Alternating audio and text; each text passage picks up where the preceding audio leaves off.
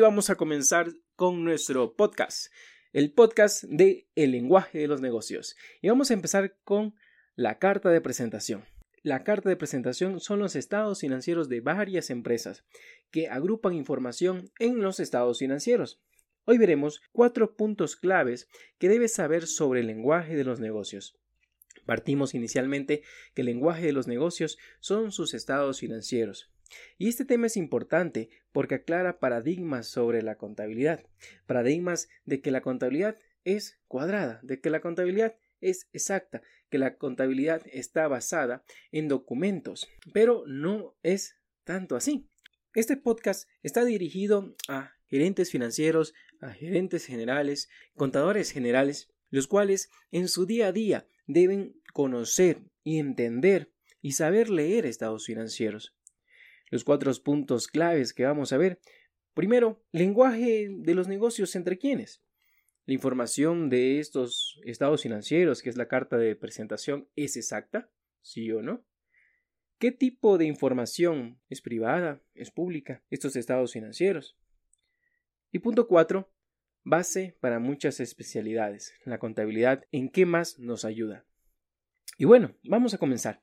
Lenguaje entre quiénes? Lenguaje entre usuarios de los estados financieros. Los usuarios de los estados financieros son las personas interesadas de conocer los estados financieros de una empresa, la carta de presentación de una empresa. Estos usuarios externos van a tomar decisiones sobre esa empresa. Estos usuarios pueden ser principalmente los órganos de control, los accionistas, los clientes, los proveedores, los empleados y cualquier persona que tenga algún tipo de relación económica, comercial, con la empresa que presenta sus estados financieros. Podemos mencionar que los principales usuarios de los estados financieros de una empresa son sus dueños, son sus accionistas o sus socios. Ellos necesitan saber información necesaria para evaluar continuamente su inversión. Y estos usuarios de los estados financieros como mencionaba, sean inversores, sean accionistas, sean instituciones financieras, deben tener un conocimiento básico para poder leer estos estados financieros y entenderlos si estos estados financieros muestran una posición buena, una posición mala, formas generales. Ya en lo posterior vamos a ir revisando cada uno de estos balances y qué nos muestra y cómo podemos nosotros saber si los balances nos muestran que la empresa está en buen camino o no. El siguiente punto es la información es exacta y allí hay un gran paradigma. Desde hace muchos tiempos, en los tiempos de nuestras abuelitas, se decía que la contabilidad era exacta, la contabilidad era cuadrada. Pero en la, en la actualidad, con la entrada de las normas internacionales de información financiera y anteriormente normas internacionales de contabilidad, podemos nosotros darnos cuenta de que la contabilidad está hecha, sí, con base transacciones económicas que en su mayoría son medidas al valor razonable, que es el valor que transamos día a día. Yo quiero un automóvil, ese automóvil vale 30 mil, cancelo esos 30 mil y listo. Pero después, en el transcurso de los días y al llegar al cierre de los estados financieros, esa información que originalmente se midió al costo, al precio de la transacción, ya tiene otra valoración.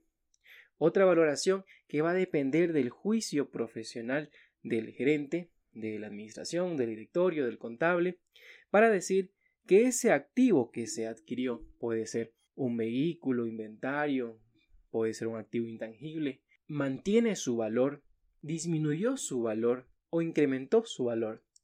Entonces al cierre del ejercicio, que normalmente son al 31 de diciembre de cada año y allí ya pierde importancia el valor al cual se lo registró, que fue el costo, ya que hay que darle una nueva valoración. Y esa nueva valoración se sustenta con base a las estimaciones, mejor juicio profesional, que corresponda al mejor saber y pensar de la Administración. Con información interna o externa se podrá determinar si esos activos, si esos pasivos siguen manteniendo su valor, existen contingentes sobre estos, y cada uno de estos temas los iremos revisando en capítulos posteriores.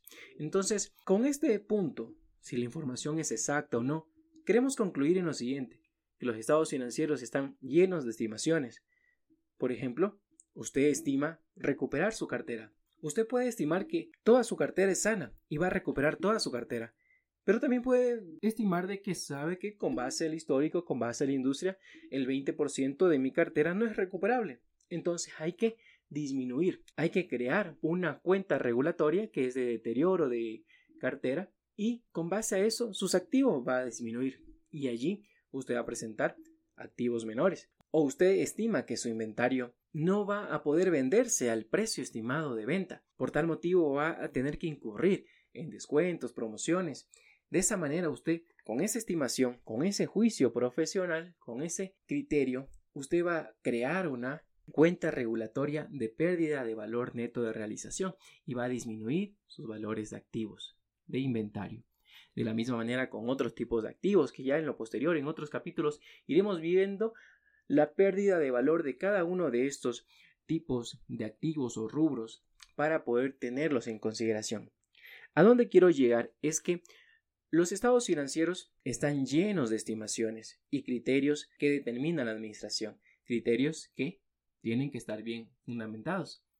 Vamos al punto número 3. ¿Qué tipo de información es lo que presentan los estados financieros?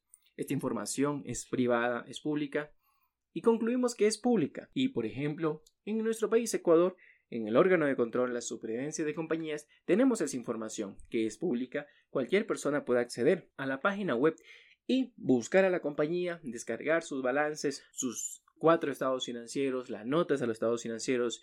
Si tiene informe de auditoría, también lo puede descargar. Puede descargar la lista de socios, los administradores. Y esa información es pública, ya que en este mundo de los negocios, todos los involucrados necesitan saber con quién tenemos o con quién estamos teniendo actividades económicas. Entonces, si tengo yo un nuevo cliente o un nuevo proveedor, yo puedo revisar sus estados financieros y determinar, de acuerdo a sus cifras, si me conviene tener una relación comercial con ese cliente o con ese proveedor. Si es un cliente, en sus balances tiene la información.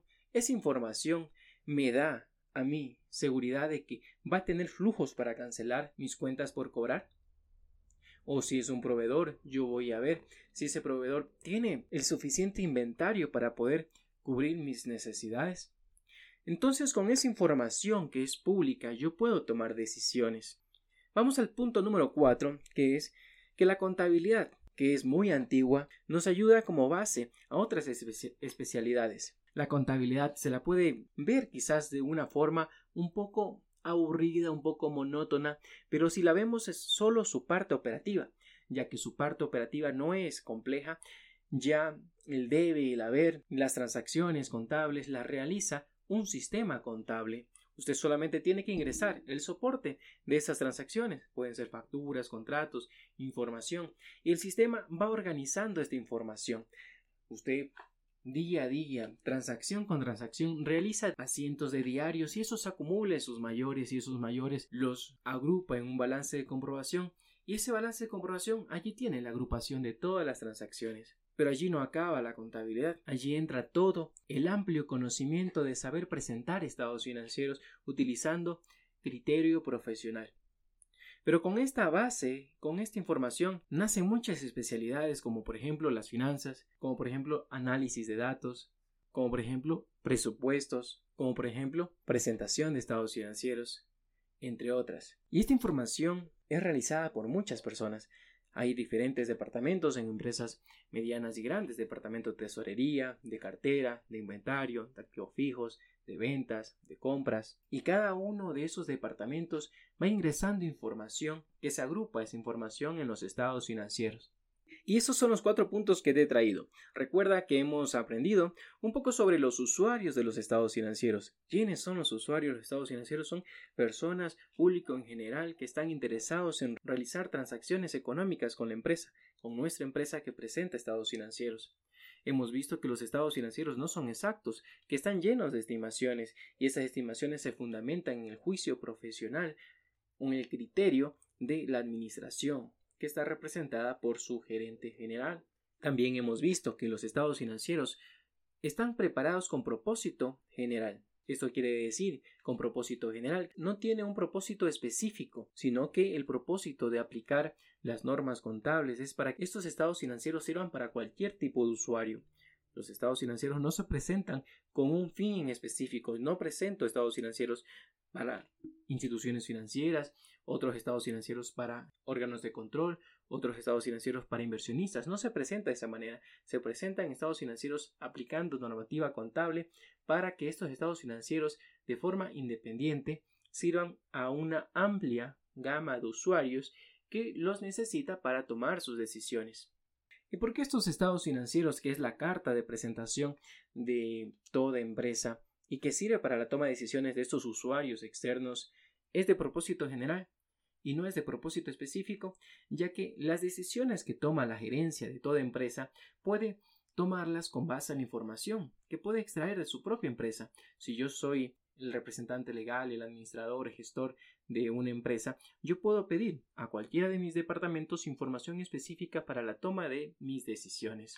Entonces, por tal motivo, yo como gerente no necesito precisamente los estados financieros para tomar mis decisiones, sino que yo necesito información exacta, información distinta, específica, de acuerdo a, mis necesidades para tomar decisiones. Y estos estados financieros servirán para los usuarios externos que no tienen la posibilidad de venir a pedirme a mí información específica, a mí yo como gerencia. Y por último hemos visto el cuarto punto que es base de información la contabilidad, que es todo el proceso contable desde ver el sustento de la información, agruparla en sus diferentes libros y presentarla como estados financieros, sirven para otras especialidades como mostramos anteriormente. Espero que estos cuatro puntos sobre la carta de presentación, que son los estados financieros, hayan agregado valor a tu conocimiento. Hemos visto en este primer capítulo un poco sobre estos estados financieros, que es la carta de presentación de todo negocio, que es necesaria para poder entender este lenguaje de los negocios. Recuerden, como mencionamos, todo usuario de los estados financieros, usuarios como somos nosotros como empresa, necesitamos tener el conocimiento básico para poder entender otros estados financieros, otras cartas de presentación de otras empresas para poder tomar decisiones. Y no te pierdas el siguiente capítulo en el cual vamos a ver toma de decisiones. Muchas gracias por escuchar este podcast, espero que haya agregado valor. Es un podcast nuevo y necesito de tu ayuda para juntos hacer posible este proyecto. Suscríbete en Spotify, en iTunes o en YouTube y déjanos 5 estrellitas o un comentario. En realidad eso es muy bueno para lograr posicionarnos. Y recuerda que en nuestra página web victoriecuador.net podrás registrarte a una serie de mails que te ayudarán a ver la contabilidad de una manera diferente más que números es tu dinero. Gerencia con éxito tu contabilidad y obtengamos una contabilidad sin filtros. Obtengamos números que venden.